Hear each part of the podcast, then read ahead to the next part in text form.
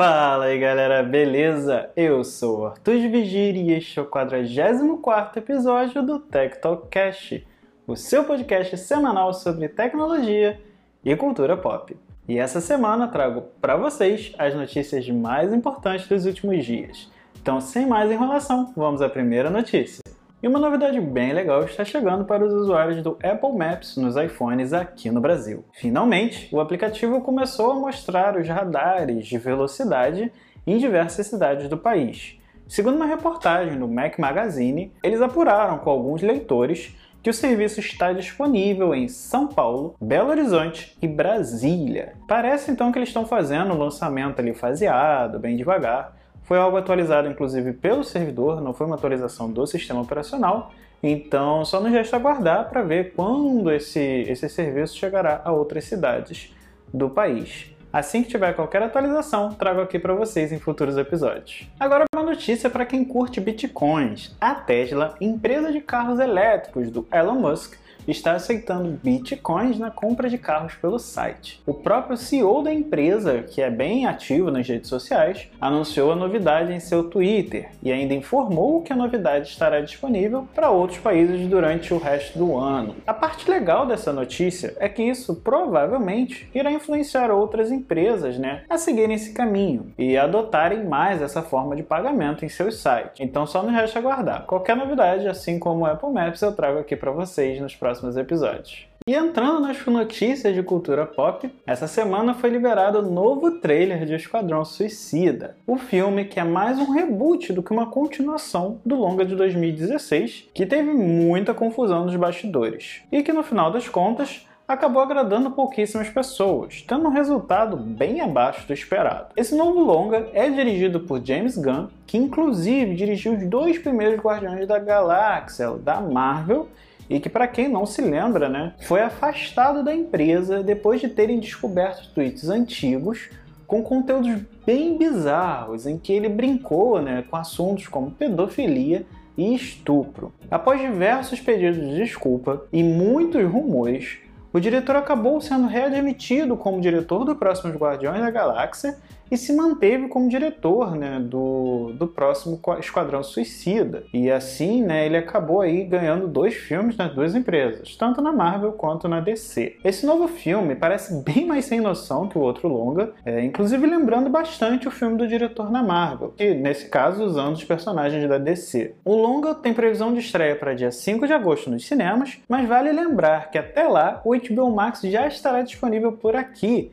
Então, provavelmente poderemos acompanhar esse filme diretamente no serviço de streaming. E se for parecido né, com o que tem lá nos Estados Unidos, sem nenhum custo adicional. Assim que tiver qualquer novidade, trago aqui para vocês. E agora uma notícia importante sobre a San Diego Comic Con. O evento de cultura pop mais importante do mundo está com data marcada para ocorrer virtualmente entre os dias 23 e 25 de julho desse ano. Eu até cheguei a comentar sobre o cancelamento do evento físico, né, em um podcast passado. Porém, a organização marcou o evento presencial entre os dias 26 e 28 de novembro também esse ano. É um evento complementar ao evento virtual da empresa. Segundo ela, esta é a oportunidade para gerar receita não só para a organização, mas para a comunidade e empresas locais. Mas é claro, ela deixou bem claro isso, que tudo irá depender de como a pandemia estará até lá. Lembrando que nos Estados Unidos o avanço da vacinação está bem rápido,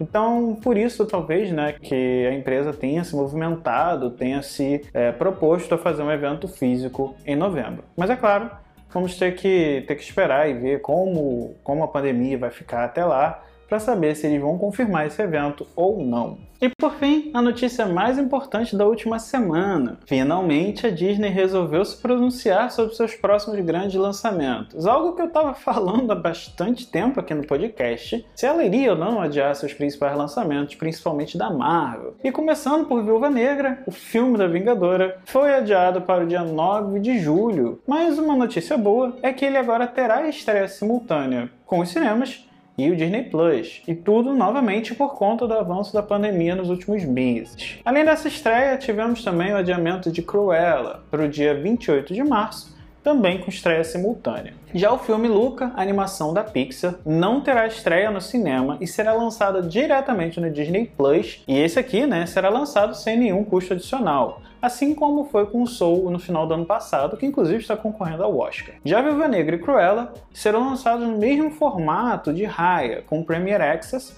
com valor adicional, que caso se mantenha o mesmo padrão, será de R$ 69,00. Agora falando de outros lançamentos, mas que não chegarão simultaneamente ao Disney Plus, né, nesse primeiro momento, tivemos Shang-Chi e a Lenda dos Dez Anéis, que foi adiado de julho para 3 de setembro, Free Guy assumindo o controle com Ryan Reynolds para o dia 13 de agosto, Kingsman, A Origem, para o dia 22 de dezembro, e Os Eternos para o dia 5 de novembro, o outro grande arrasa quarteirões da Marvel, que vai ficar inclusive bem perto da estreia de Spider-Man No Way Home, que estreia em dezembro. Mas vale lembrar né, que Spider-Man No Way Home é da Sony, não é da Disney. Então, é, talvez por isso que a gente tenha essas datas tão próximas. E aí, gostaram dessas novas datas? Gostaram dessa estreia simultânea entre o cinema e o Disney Plus? Comente aqui nesse episódio. Bom, galera, por hoje só. Espero que vocês tenham gostado. Deixe seu comentário lá no meu Twitter ou Instagram, @arthur_de E se você acompanha o podcast pelo YouTube, não deixe de dar sua curtida, deixar seu comentário e ativar o sininho. Já você que acompanha o podcast pelo Apple Podcast, deixe seu review 5 estrelas por lá. Mas se acompanha pelo Spotify, não deixe de seguir a página do programa. Assim, vocês ajudam no crescimento do Tech Talk Cash em todas as plataformas. Até o próximo episódio e fui!